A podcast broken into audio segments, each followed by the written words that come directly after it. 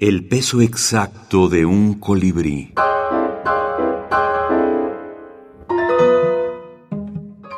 Luis Humberto Crosswhite. Marcela y el rey al fin juntos. El mundo es una puerta, Tarzancito.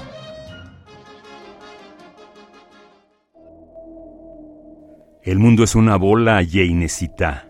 ¿Sabes que Johnny Wismuller murió loco? Todavía en su mansión se escuchan sus gritos iguales que en la tele.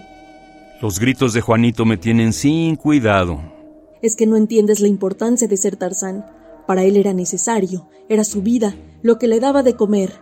Cuando te aferras a algo, eso queda aún después de la muerte. De veras estás loca.